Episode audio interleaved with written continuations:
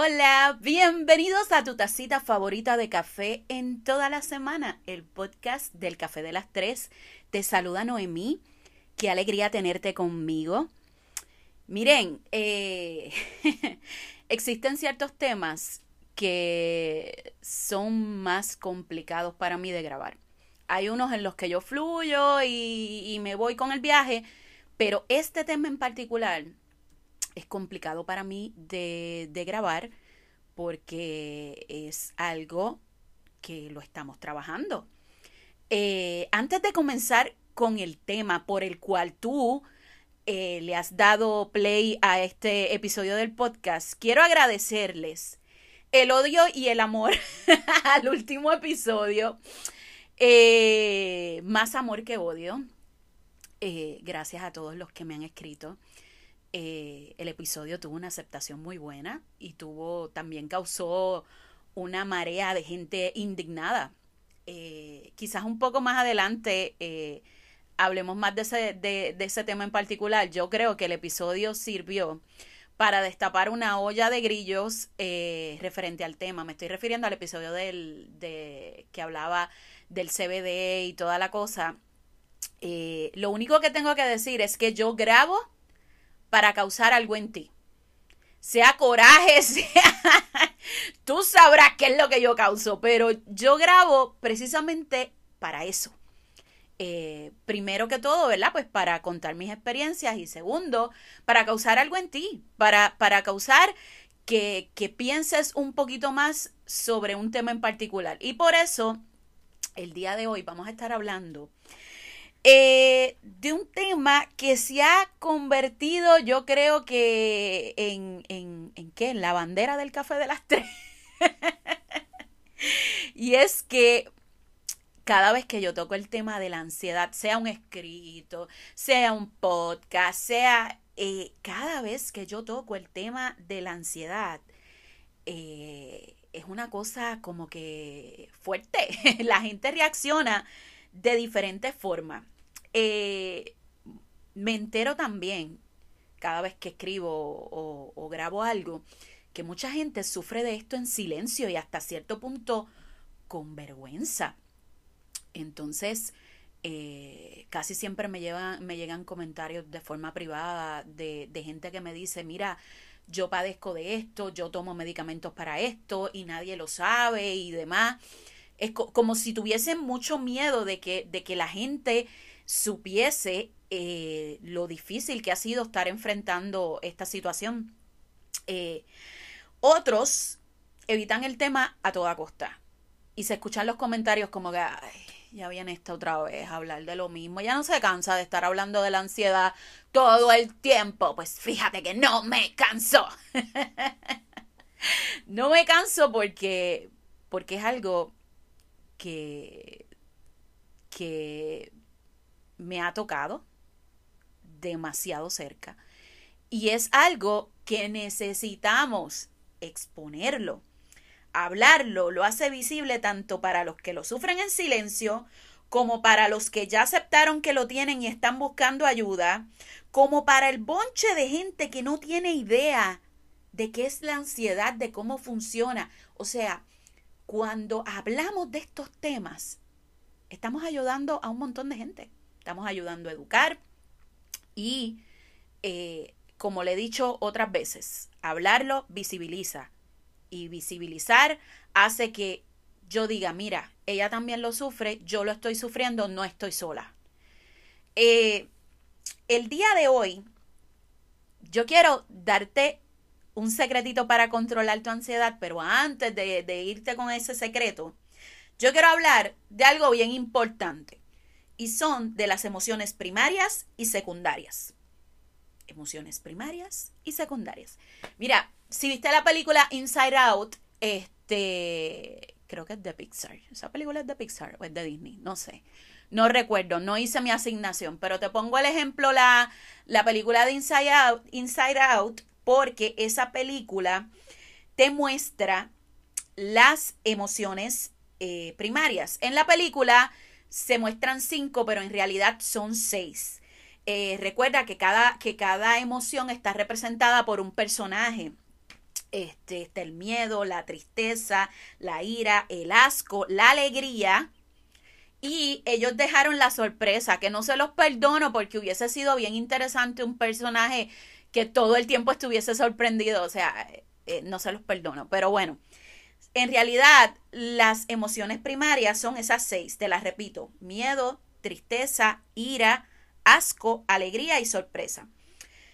Bien importante, todos tenemos estas emociones. Y no es algo que alguien te enseña a tener miedo, que alguien te enseña a tener tristeza. No, no, no, no, no, no. Eso viene como que ya establecido en tu cabeza, viene en el chip. Eh, aparecen en los primeros años de vida y nos ayudan en la, en la supervivencia. Eh, también son emociones primarias que compartimos con otras especies, o sea, que no son exclusivas de los seres humanos. Entonces están las emociones secundarias, que también se le pueden llamar las eh, emociones de sociales, porque son el resultado de nuestra interacción con otra gente. Esas emociones ya requieren que nosotros sepamos la diferencia entre el bien y el mal. Eh, esas emociones son la culpa, el orgullo, la, la vergüenza, la felicidad, el amor.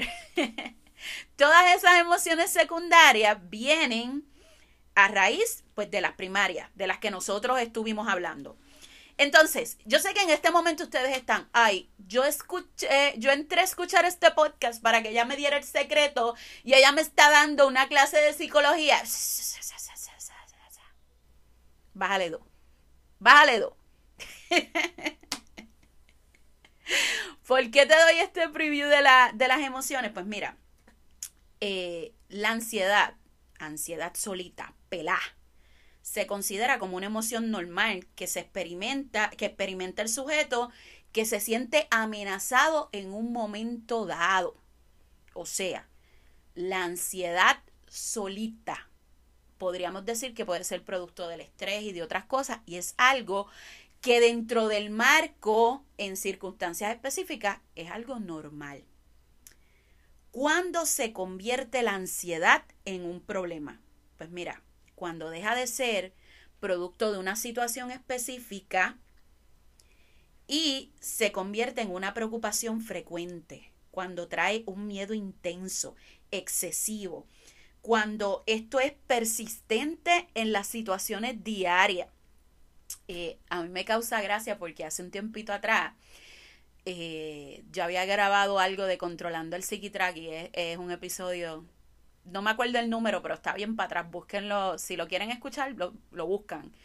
Entonces, alguien lo escuchó y Luego me encuentro con esta chica y me dice, ay, sí, tú no sabes, yo padezco de, de unos ataques de ansiedad y pánico cuando yo me subo a, lo, a, lo, a los juegos en Disney.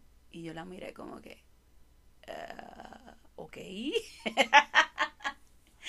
la gente tiene una percepción un poco extraña de lo que, de lo que es la ansiedad. Y, y yo creo que este tipo de cosas, este tipo de podcast y demás, eh, le abren la mentalidad a todos aquellos que a veces dicen, ay, yo sufro de ansiedad, tú lo que tienes es un pánico de estar allá arriba por las alturas, es más que justificado. Ahora, la, la ansiedad real, que, que, ya se convierte en un trastorno, eh, es cuando ya tú tienes episodios frecuentes que puedes presentar unos sentimientos de miedo o terror que alcanzan un máximo en cuestión de minutos y cuando no se trabaja a tiempo, producen los famosos ataques de pánico. Importante, la ansiedad no siempre tiene que tener un detonante. Y eso es lo que a, la gente le cuesta entender. No siempre es que pasó algo y ese algo desencadenó, a veces sí, pero ese algo de, desencadenó un ataque de ansiedad, a veces. Gente, la ansiedad son por cosas que nos imaginamos y pensamos que van a pasar y el 90% de las veces no pasan. Entonces, eh, una de las características más que más destacan en el, asunto de la ansiedad es que eh, se desproporciona eh, el, del peligro real. O sea, las que somos madres. Y usted dirá, ay, es que son exageradas. Eh, su hijo o hija sale para una excursión, para el río. Puede ser con familiares o demás. Sale para una excursión al río. Eh, usted sabe que es en otro pueblo, es en otro pueblo, usted se comunicó con él, todo va bien, usted tiene el número de teléfono de la gente, usted está tranquila. De pronto en su casa empieza a llover. Y usted se empieza a imaginar que para el sitio donde ellos están está lloviendo. Y em, se empieza a imaginar que viene un golpe de agua y que en ese golpe de agua se puede llevar a todo el mundo eh, eh, enredado y demás. Y usted comienza a llamar y nadie le contesta. Usted sabe cómo explotan los niveles de ansiedad en una situación como esa. En la mayoría de las ocasiones, su hijo, qué sé yo, aparece una hora, dos horas después y las otras personas también. Y usted está con una crisis de ansiedad, imaginándose cosas que nunca pasaron. Y el detalle es que el coraje y le, ¿por qué no me contestaste? Pues porque estaban en el río, adentro. Y les estoy dando solamente un ejemplo de cómo puede trabajar esa situación. ¿Qué sucede? Eh, muchas de estas emociones primarias y secundarias, eh, nosotros no sabemos identificarlas. Y entonces ahí yo creo que es el primer error. Yo te voy a poner un ejemplo casual. Mira, pues esto puede pasar en el trabajo, en la escuela, en la universidad, incluso cuando vas a la casa de un familiar. Yo creo que en la casa de un familiar puede, puede ser más frecuente, pero bueno. Eh, llegas a este lugar y esta persona te dice, ay, no me gusta tu ropa. No sé, digo, no, es que esté fea, pero como que, mm, no sé. Yo te he visto otras cosas que te quedan mejor. Y tú, ok, eh, ok. Segundo día, llegas y te dicen, ay, yo no sé, tú no has pensado hacerte algo diferente en ese pelo. Digo, es una sugerencia, no sé, cambiarte, darte un color, hacerte algo diferente, porque es como que puedes variar. Tercer día. Esto puede, pues, repito, en la escuela, trabajo, familia, en todos lados. Usted, usted póngalo en la situación que más se ajuste, más se ajuste a su realidad. Llegas y de pronto llegas emocionado, dando, eh, contando una situación y la persona te dice, espera, papá, papá, tú puedes hablar más bajito. Es que yo creo que tú como que gritas, como que gritas al hablar y, y pues tú puedes contar las cosas sin gritar. Próximo día. Llegas triste porque pasaste una mala noche por problemas personales. Y la persona te dice, wow, de verdad que te ves súper mal. Súper mal. O sea, eh, tú no has pensado hacer algo con tu vida. Tú no puedes seguir así. ¿Qué pasa? Con el paso de los días, tu ánimo cambia.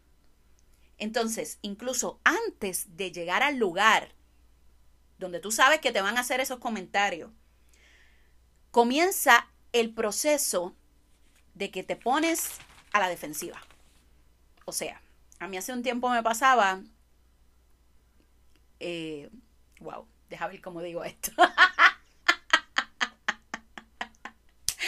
Ay, deja ver cómo yo digo esto. me pasaba con un lugar en específico.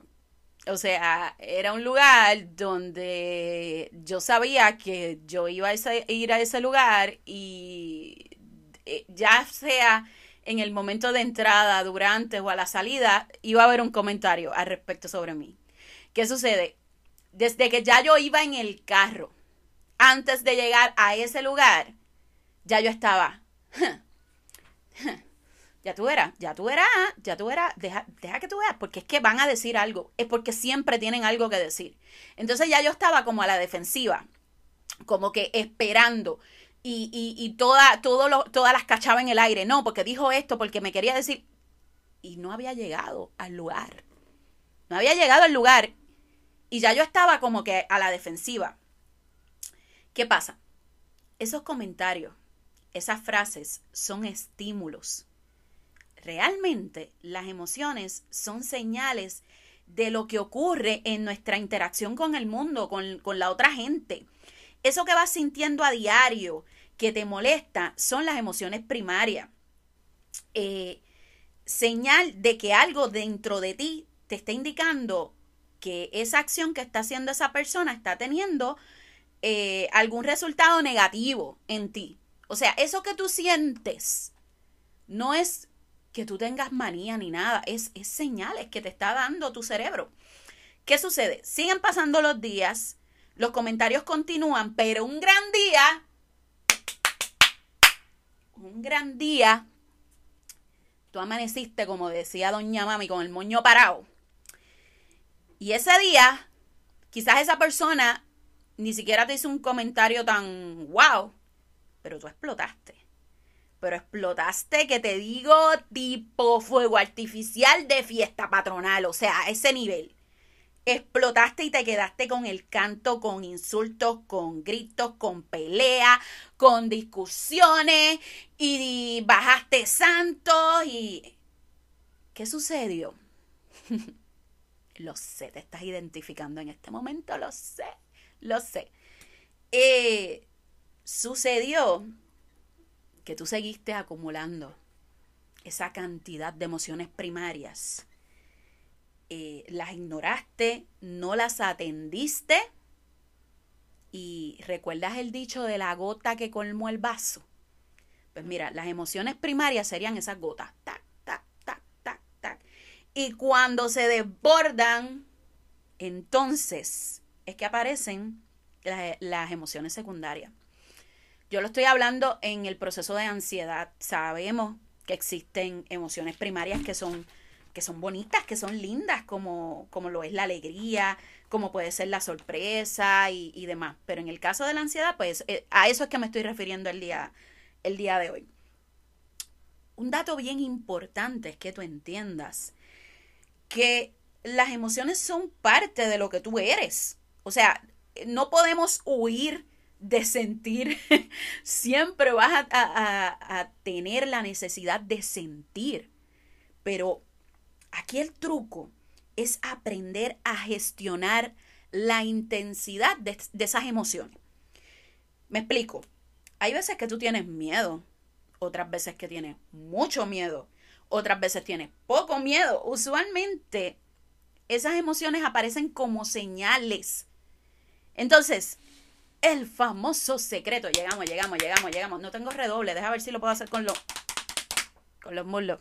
Sí, seguimos grabando desde el, desde el closet y, haciendo los efectos de sonido con las manos. Pero, pichen, pichen. O sea, vamos al tema.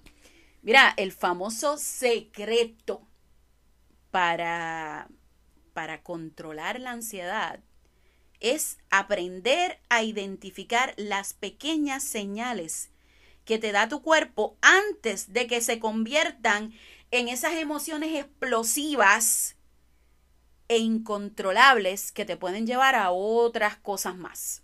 ¿Ves? Entonces, yo te voy a dar los trucos que me están funcionando a mí para trabajar esto. Importante Mano, yo no soy psicóloga ni nada de estas cosas. Yo simplemente eh, comparto contigo lo que, lo que a mí me ha funcionado eh, por medio de, de, lo que estoy haciendo, del tratamiento, de, de la información que busco. Entonces, la primera, yo hablo conmigo misma. Sorry, yo no sé si eso es normal o saludable, pero a mí me funciona, pero que, que les digo que me funciona, que se acabó. Yo paso un coraje con alguien, tengo coraje por algo. Yo me siento en el carro y yo pego, ok, Noemí, vamos a evaluar la situación. ¿Qué es lo que está pasando? ¿Qué es lo que tú estás sintiendo? Y yo me hablo y empiezo, pero que tengo unas conversaciones, o sea, flopana, conmigo misma. Y me sincero, porque a veces, a veces nosotros, suena tonto, ¿verdad? Pero a veces nosotros somos tan hipócritas con nosotros mismos con el no me pasa nada, no me pasa nada. O sea, yo hace tiempo que dejé de usar el no me pasa nada. A mí siempre me pasa algo. Entonces, ese asunto de no me pasa nada, no, o sea, sí me pasa y me siento casi siempre en el carro. O sea, eh, mi carro es mi oficina, mi oficina de, de discusión y mediación de conflicto. Y me siento y digo, ¿qué pasa contigo? ¿Por qué estás molesta? Fulana te hizo esto, ajá, pero ¿por qué te molesta tanto que fulana te haya hecho tal cual cosa? Y entonces, cuando tú te autoevalúas, tienes un mayor control de las cosas que quieres cambiar. Y luego de autoevaluarte pasamos al próximo paso que es mi cantaleta diaria en el café de las tres. Mi cantaleta diaria, o sea, háblalo. Tú no puedes esperar a que la situación se convierta en una bola gigantesca de nieve para hablarlo. Y a mí, a mí, eh, me causa tanta tristeza que a la gente le cueste tanto hablar eh, cosas que a veces se pueden solucionar con conversaciones tomando una buena botellita de vino. A veces no se hablan y se convierten en problemas tan grandes. Y yo creo que, que hablar eh, y la comunicación en general resuelve tantas y tantas cosas. O sea, es que yo no les puedo decir cuántas cosas se han arreglado en mi vida desde que yo decidí voy a hablar y voy a decir lo que siento y cómo lo siento y si tú no estás de acuerdo con que yo sea así, pues yo no te, yo no te necesito en mi vida. La verdad es así. O sea, entonces yo necesito hablar de lo que siento. Porque si me lo callo y si no lo comparto, con el paso del tiempo, eso va a explotar por algún lado. Porque no es que eso va a desaparecer si yo no lo hablo, al contrario, se va a seguir acumulando, acumulando, acumulando. Y en un momento dado, explota y me lleva a mí enredada. Entonces, eso va al próximo punto. Confía en el proceso. O sea, esto no es algo que tú lo vas a empezar a trabajar hoy y ya mañana tú vas a ser el super gurú de la ansiedad, baby, el coach de vida. Mano, eso no funciona así. Otro día hablamos del asunto de los coaches de vida. Otro día, no hoy. Eh, esto, tú tienes que confiar en que esto es un proceso que se va a tardar, que vas a tener altas y bajas, vas a tener semanas que tú te vas a sentir la bomba, baby, pero hay semanas que te vas a sentir como si te estuvieras arrastrando por el piso y eso es completamente normal. Tienes que confiar en el proceso, tienes que confiar en las herramientas que has implementado, porque independientemente que tú digas, ay, es que yo no veo mejoría, yo no veo, el hecho de que tú estés haciendo algo para tratar de aliviarlo y no te estés tirando a morir en la cama, quiere decir que vas en proceso a solucionarlo. ¿Ok? Y el más importante, señoras y señores, pónganse en cómodos, que aquí vamos. Establece límites y no permitas que nadie, nadie en mayúscula, los cruce. Yo voy a repetir eso porque es que esto es como que demasiado importante. Establece límites y no permitas que nadie los cruce. Es decir, te pongo mi ejemplo. Yo hace un tiempo atrás dije que no le voy a permitir a nadie, y nadie es nadie, opiniones negativas sobre mi cuerpo. Yo lo decidí, ese es mi límite. Yo no voy a permitir que iba a decir una vulgaridad, que ninguna persona haga un comentario negativo de mi cuerpo porque eh, en el trasfondo, cuando uno hace una retrospección de todos los problemas de mi vida con algo en particular, comenzaron por comentarios que una persona que era, se supone que era de las personas seguras en mi núcleo, hacía comentarios sobre mí. Por tanto, ya yo identifiqué que ese era el problema. Yo no le voy a permitir a nadie, nadie es nadie, que haga comentarios de mi cuerpo. Entonces, eh, eso significa que yo no le permito a ningún familiar, a ningún amigo, a ninguna pareja, a ningún desconocido que se le ocurra siquiera hacer un comentario despectivo sobre mí. Tú lo puedes hacer, fantástico. Ya tú sabes que yo te puse la X y tú dejaste de existir para mí. ¿Por qué no? Porque no te lo voy a permitir. Entonces, esto es una parte difícil. Es difícil. Es, eh, yo te diría que la parte más difícil de establecer límites es que la gente te tilda de que tú eres intensa de que eres un show por todo. Ay, nena, esto no es para tanto. O sea, es una opinión. Tú no tienes. No, no, no, no, no. Cuando tú estableces límites, nadie, absolutamente nadie, tiene derecho a juzgar los límites que tú te estableciste. Que tú te estableciste para sentirte cómoda o feliz.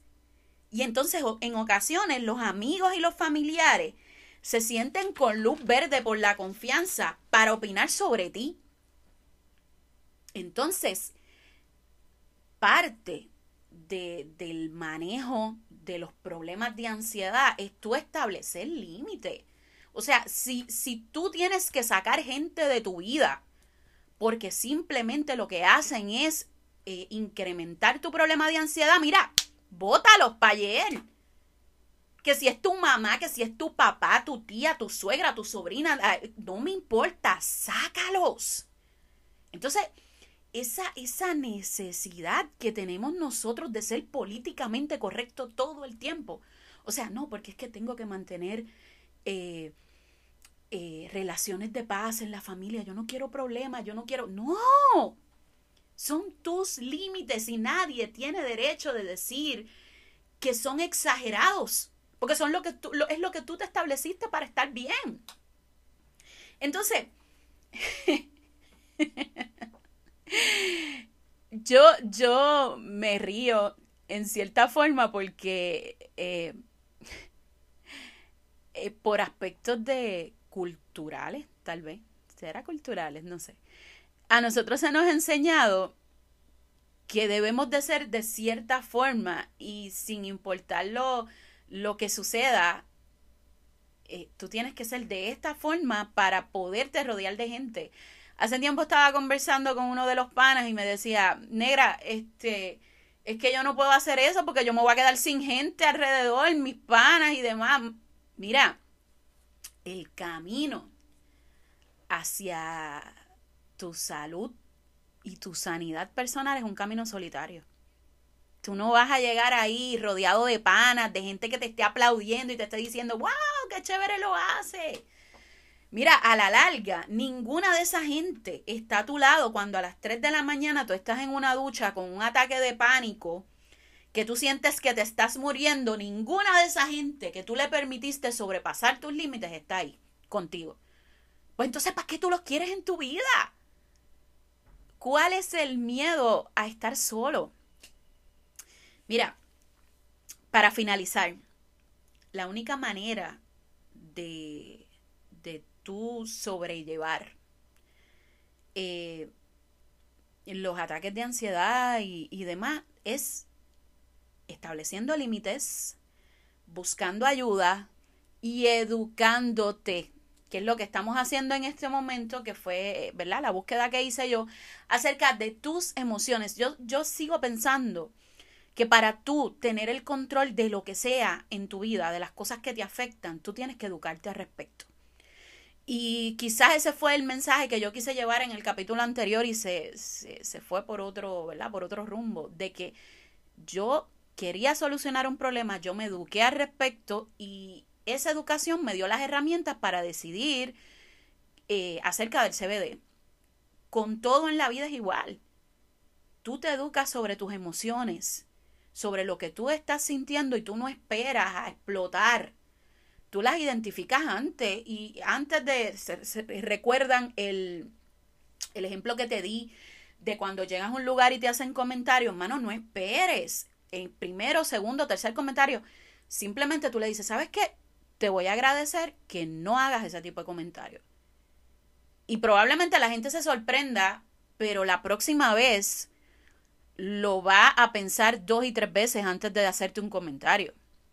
Hay gente que son caripela y no le importa, pero eh, si es en el ámbito laboral que usted no puede simplemente pichar o sacar a esa gente de su vida, déjate sentir. Cada vez que alguien haga un comentario despectivo, usted se lo dice. ¿Sabes qué? No me parece. Y va a llegar la gente, va a llegar el momento en que la gente se va a sentir tan incómoda, de verdad se los digo, se va a sentir tan incómoda que van a cuidar lo que dicen frente a ti. Y te pongo el ejemplo eh, final antes de irme. Había una persona eh, en aspectos laborales que eh, laborales. Uh, ya me salió. En aspectos laborales que siempre hacía comentarios despectivos de las mujeres. De una, la primera vez. O sea, no, no a mí, sino comentarios en general, como que, ah, eh, el típico comentario, ah, salen a la calle casi, casi desnudas y después se están quejando. De una, pan, le bajé y le dije, ¿sabes qué? Me molesta ese comentario, es despectivo y te voy a pedir que delante de mí no hagas esos comentarios. Él se pasmó, se quedó como que, ah, eh, eh, Otro día lo volvió, lo hizo y le repetí. O sea, y ahí, y ahí me fui con todo el torque. O sea, si tú como hombre dependes de cómo una mujer se viste para asignarle el valor, el problema lo tienes tú. El problema lo tienes tú. Y eso es machismo en cualquier liga. No, yo no soy machista, la, la, la. Y así seguí cada vez, cada vez que él hacía un comentario, yo ahí venía, ¡pap! y se lo bateaba. Llegó un punto en que ya él, él decía, cada vez que iba a decir algo, miraba si yo estaba pendiente o no no, yo no voy a decir nada porque después aquí las cosas las malinterpretan y la, la, la, la. ¿Qué pasó? Ya, paró. Paró. Y entonces, ese es el poder tan maravilloso de las palabras. Ese es el poder tan asombroso de decir lo que se piensa. Y por eso es que yo siempre voy a estar ahí, machaca, machaca, machaca. Di lo que piensas, di lo que sientes, háblalo. Bueno, gente, este episodio ha sido larguito, no pensaba que iba a ser tan largo. Un besote, se les quiere mucho, mucho, mucho, mucho. Gracias por escucharme y eh, envía este episodio a cualquier persona que tú creas que le pueda servir. Ve a Facebook, dame mucho amor, dame mucho amor en la página que lo necesito. Y yo sé que a veces ustedes me quieren escribir en, en, privado, pero a veces me escriben unas cosas tan increíbles que me gustaría que las escribieran en público para que la gente del Café de las Tres este, las pudiera ver también. Así que anímense, escríbanme si, si les gustó, si les gusta lo que estoy haciendo. Y nada, nos vemos en la próxima.